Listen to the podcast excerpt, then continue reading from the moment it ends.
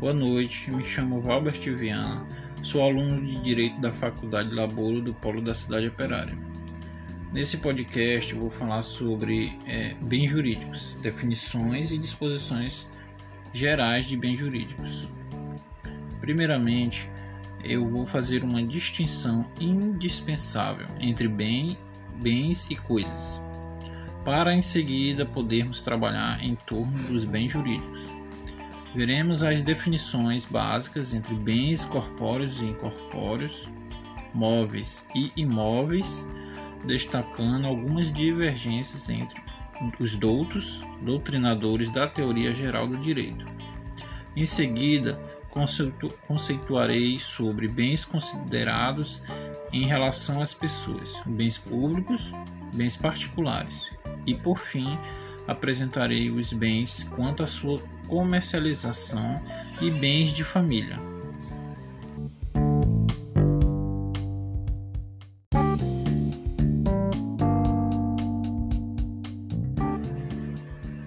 Boa noite. Continuando o podcast, vamos falar sobre a diferença entre bens e coisas. Após uma série de leituras doutrinárias, podemos notar que a distinção entre bens e coisas não é nada fácil de ser feita, pois alguns doutrinadores expõem a diferença de bens e coisas de maneiras distintas. César Fiuza expõe que bem é tudo aquilo que é útil às pessoas. E no livro Fiuza, 2004, página 171. Portanto, sendo suscetível de apropriação e coisa para o doutrinador é todo o bem suscetível de avaliação econômica e apropriação pela pessoa.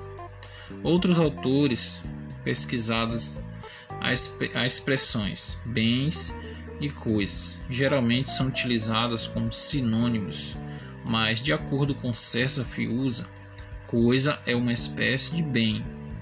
E importante mencionar que bem para o autor é mais abrangente que o de coisa, pois podemos notar a vida, a saúde, a liberdade, que não podem de maneira nenhuma ser auferidos economicamente. Alguns autores expõem opostamente de Fiuza, tais como Maria Helena Diniz e Silvio de Salvo Venosa. Estes consideram que bem é uma espécie de coisa. Coisa teria uma conce conceituação mais abrangente ao recorrer ao Código Civil. Percebemos que este utiliza tão somente a expressão bem, Sabemos que os bens estão presentes estão presentes em uma relação jurídica. A título de curiosidade, obtemos através de leitura exaurida três requisitos para que um bem seja objeto de uma relação jurídica. Assim temos interesse econômico, gestão econômica e subordinação. Por isso, por interesse econômico, Entende-se que o bem deve representar um interesse de ordem econômica. Por gestão econômica, entendemos que os bens devem ser passíveis de individualização e de valoração. E por fim, de subordinação, onde o bem deve ser passível de subordinação a uma pessoa.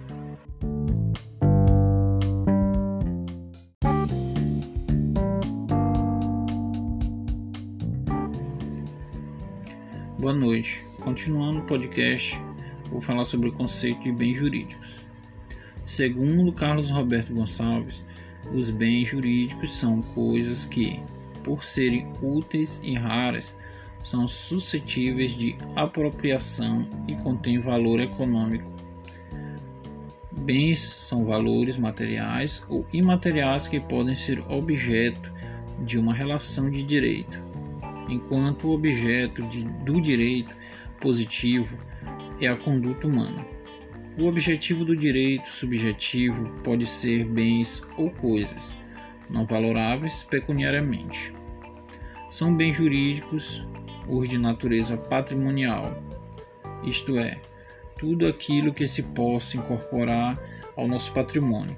Exemplo, uma casa, um carro, uma roupa ou um livro. Além disso, há uma classe de bens jurídicos não patrimoniais. Não são economicamente estimáveis, como também insustentáveis de valoração, valoração pecuniária.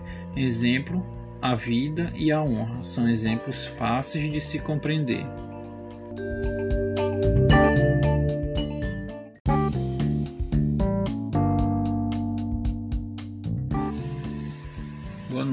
Continuando o podcast, vou falar sobre a classificação dos bens jurídicos, é, bens considerados em si mesmo.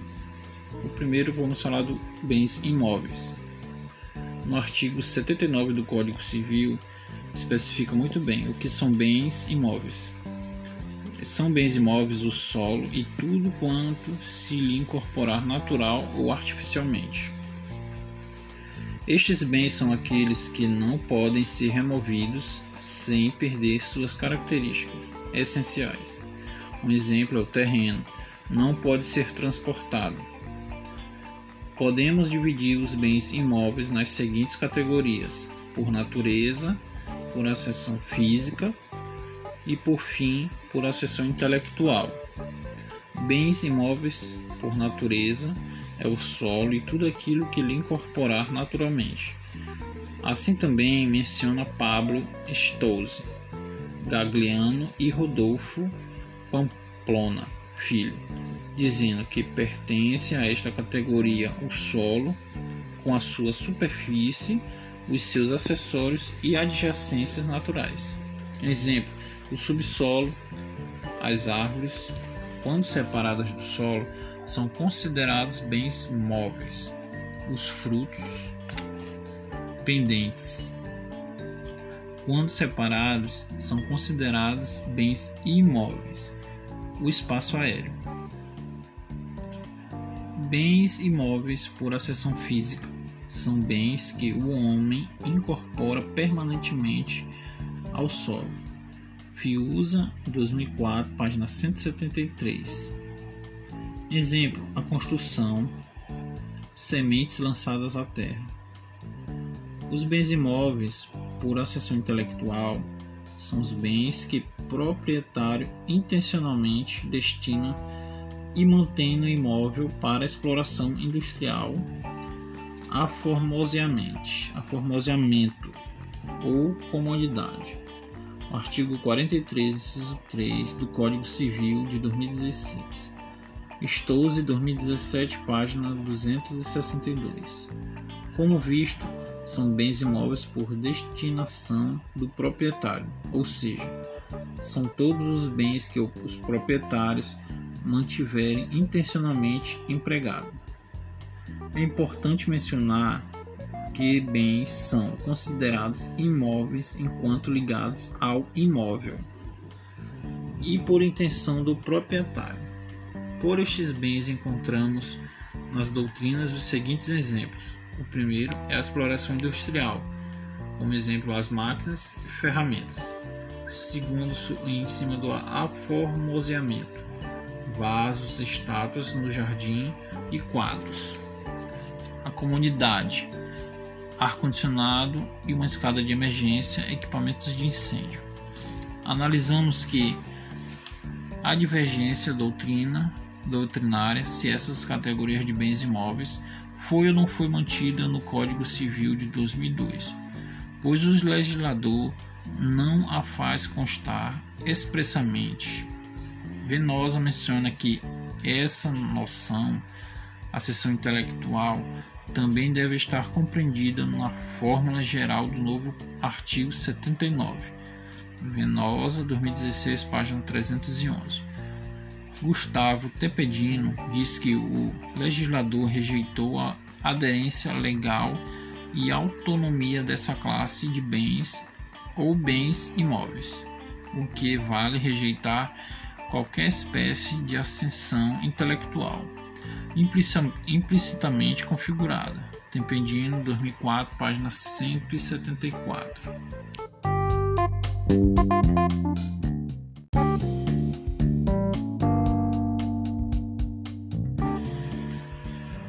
Boa noite. Continuando a classificação de bens jurídicos, agora eu vou falar sobre os bens móveis. Que o artigo 82 do Código Civil especifica muito bem. São móveis os bens suscetíveis de movimento próprio ou de remoção por força alheia, sem alteração da substância ou de destinação econômica ou social. Para melhor entendermos a diferenciação entre os bens imóveis sem nos precipitarmos na constituição, recorremos ao Código Civil. Por bens móveis, temos o artigo 82, 33 e 84 como amparo. Bens móveis são aqueles suscetíveis de movimento próprio ou de remoção por força alheia, sem que isso altere a substância ou destinação econômica. Exemplo de bens que podem ser transportados sem a perda de suas características são a cadeira, eletrodomésticos, eletrônicos e automóveis, e etc. Os bens móveis podem ser divididos em três aspectos: por acessão física, intelectual e por disposição legal. Os bens móveis, por natureza ou de acessão física, possui movimento próprio ou de remoção por natureza. Dentro desta esfera, podemos destacar uma espécie de bens móveis que têm movimento próprio, são os bens semovites. A título de exemplo, temos o cavalo, gado e etc. Outros bens destacados nesta esfera são as coisas que podem se movimentar por remoção sem alteração da sua substância e perda econômica social. Exemplo: a cadeira, o carro. Podemos analisar o artigo 82 do Código Civil. Já sabemos que os bens móveis podem, de, podem determinar pela lei. São aqueles bens, obviamente, considerados por uma determinação legal estes são considerados móveis para que se submetem ao regime dos bens móveis. Para tal artigo 83 do Código Civil, considera bens móveis. Inciso 1.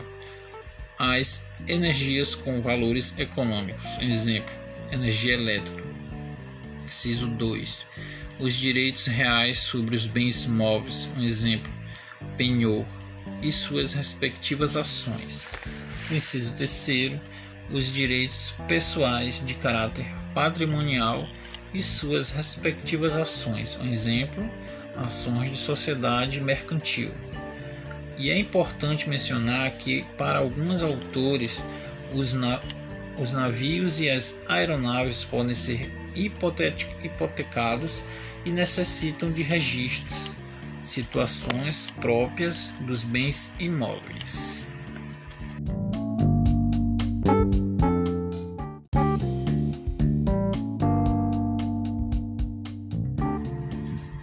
Boa noite. Continuando vamos no podcast, vamos falar sobre bens corpóreos e incorpóreos. Bens corpóreos são os bens possuidores de existência física são concretos e visíveis. Podemos destacar alguns exemplos de bens corpóreos. Podem ser uma janela, uma casa, automóvel, porta, entre outros. Já os bens incorpóreos são bens abstratos, que não possuem existência física, ou seja, não são concretos. Podemos destacar alguns exemplos. São aquelas já esposados por César Fiuza, como direitos autorais, o crédito, a vida, saúde, liberdade, entre outros.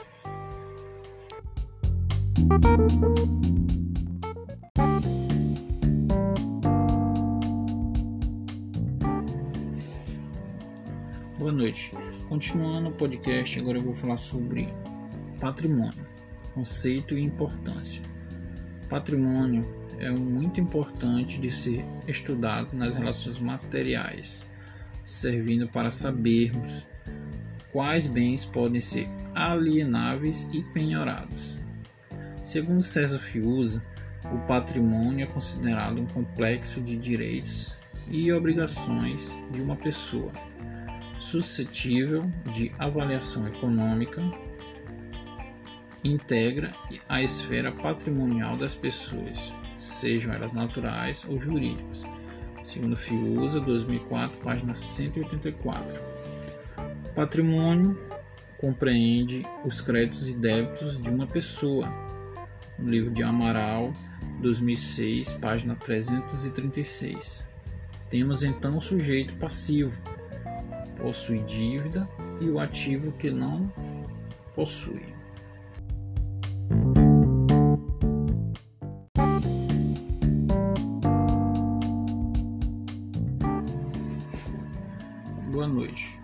Podcast, vamos falar agora sobre bens fungíveis e infungíveis. Esta classificação encontra-se nos artigos 50 do Código Civil de 2016 e 85 do Código Civil de 2002.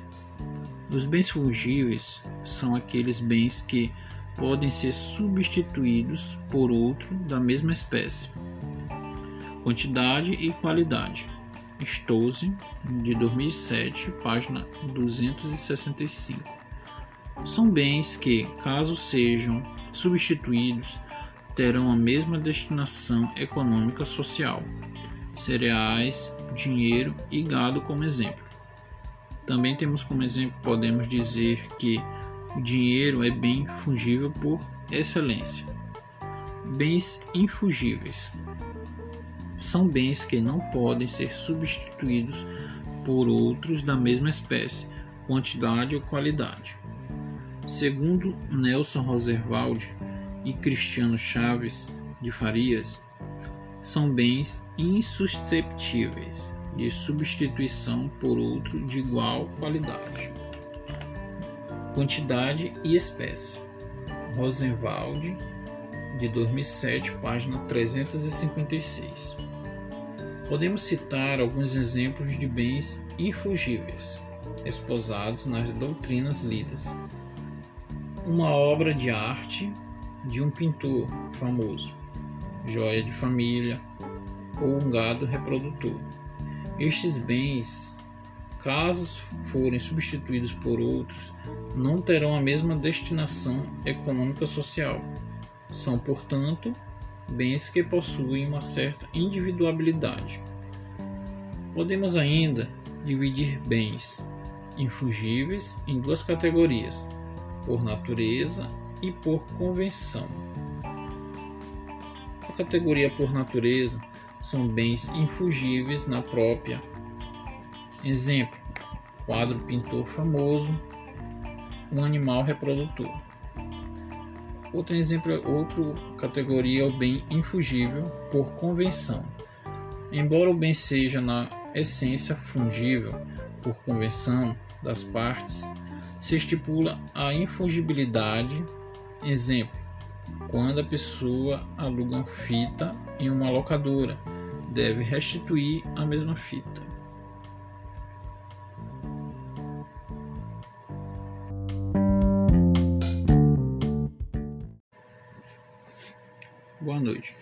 Continuando o podcast, agora eu vou falar sobre responsabilidade, teorias e transmissão. Em síntese, o patrimônio tem uma relação com a responsabilidade do indivíduo em relação às suas dívidas. Por tal motivo, o patrimônio é estudado nas relações materiais, servindo para sabermos quais bens podem ser alienáveis ou penhorados, servindo como pagamento de dívidas, se deve ou não interditar uma pessoa que dizimam seu patrimônio até se ver na miséria. Temos duas teorias que procuram caracterizar juridicamente o patrimônio. Temos a teoria clássica, ou também chamada de subjetiva, e a teoria moderna, também chamada de realista. Por teoria clássica, o patrimônio é uma universalidade de direito, um conjunto unitário de bens e obrigações que se apresenta como projeção e continuação da personalidade individual. Temos nesta teoria quatro requisitos. Vejamos. Somente a primeira, somente as pessoas naturais ou jurídicas têm patrimônio. Um exemplo, um animal de estimação não pode ter. Segundo, todas as pessoas são titulares de patrimônio. Terceiro, o patrimônio é intransmissível, inter vivos. Quarto, o patrimônio é unitário e indivisível. A segunda teoria denominada de moderna ou realista, admite a possibilidade de existência de várias massas patrimoniais na esfera jurídica do mesmo titular, segundo Amaral, 2006, página 339. Esta teoria também critica o patrimônio como universalidade. O patrimônio seria apenas ativo, deixando de fora as dívidas, segundo Amaral, 2006, página 339. Estes também não seriam unitários e indivisíveis, mas formado de vários núcleos separados. A transmissão do patrimônio pode ser feita em vida, intervivos, porém os herdeiros somente terão todas as faculdades sobre os bens quando o declarante vir a falecer. Pode também ser realizada por outro meio, o intercujos. Por este meio é feita uma declaração de bens e direitos, também chamada de ITBI, onde os bens são, serão reconhecidos para os herdeiros, que pode, também são contribuintes.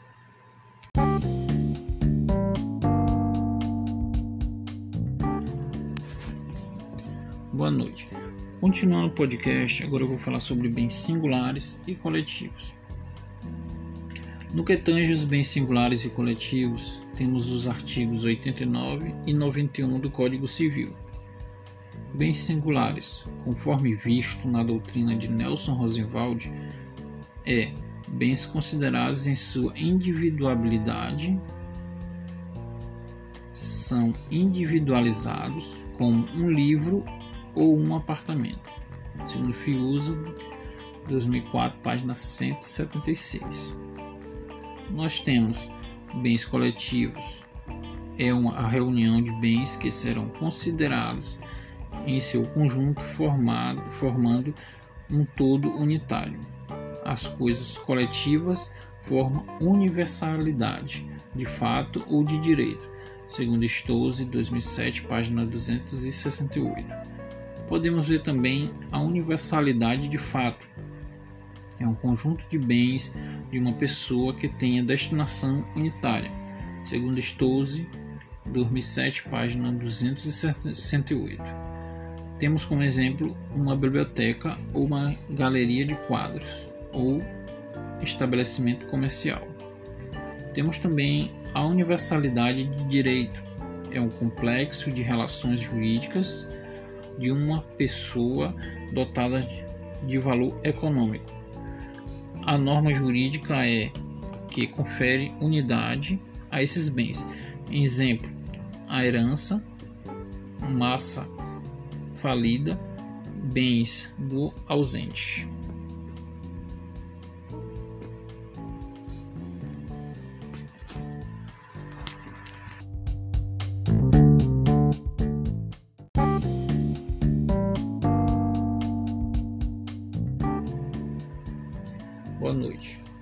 Continuando o podcast, eu vou falar sobre bens considerados em relação às pessoas. Temos os bens públicos, são as coisas corpóreas ou incorpóreas pertencentes ao Estado, ou seja, as pessoas jurídicas de direito público interno, segundo Amaral, 2006, página 334. Compreendem os bens da União, dos estados, dos municípios, do Distrito Federal, além das autarquias e das fundações de direito público. Estes bens podem ser de uso comum, praças e ruas, de uso especial, prédios onde funcionam as repartições burocráticas, ou dominicais. Bens que não são de uso comum ou especial, terras devolutas. Agora eu vou falar sobre bens particulares. Os bens particulares são os bens que não pertencem às pessoas jurídicas de direito público. O método é por exclusão. Aquilo que não pertence ao Estado será pertencente às pessoas de direito privado, quer natural, quer às pessoas jurídicas. Francisco Amaral também usa o método da exclusão, expondo que bens particulares são os outros, seja qual for a pessoa a que pertencerem. O livro de Amaral, 2006, página 334.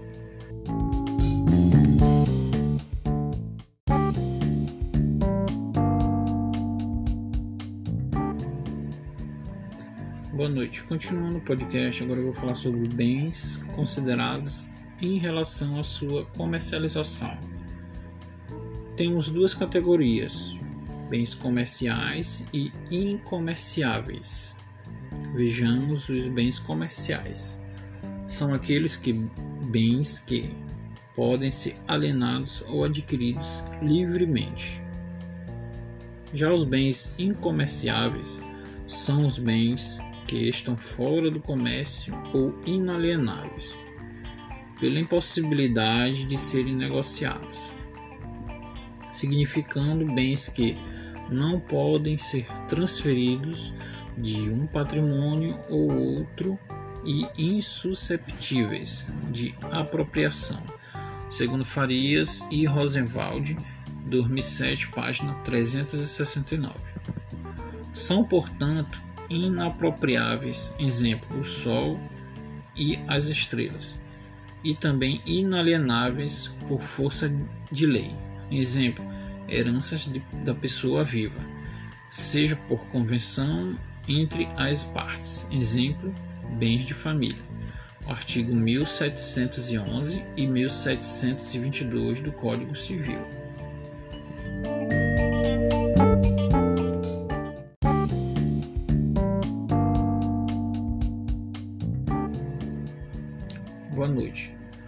Finalizar o podcast sobre bens jurídicos, eu finalizo falando sobre a presença de distintas classificações de bens. E mesmo sendo distintas, uma pode associar-se à outra. Um bem pode, portanto, possuir mais de uma única classificação.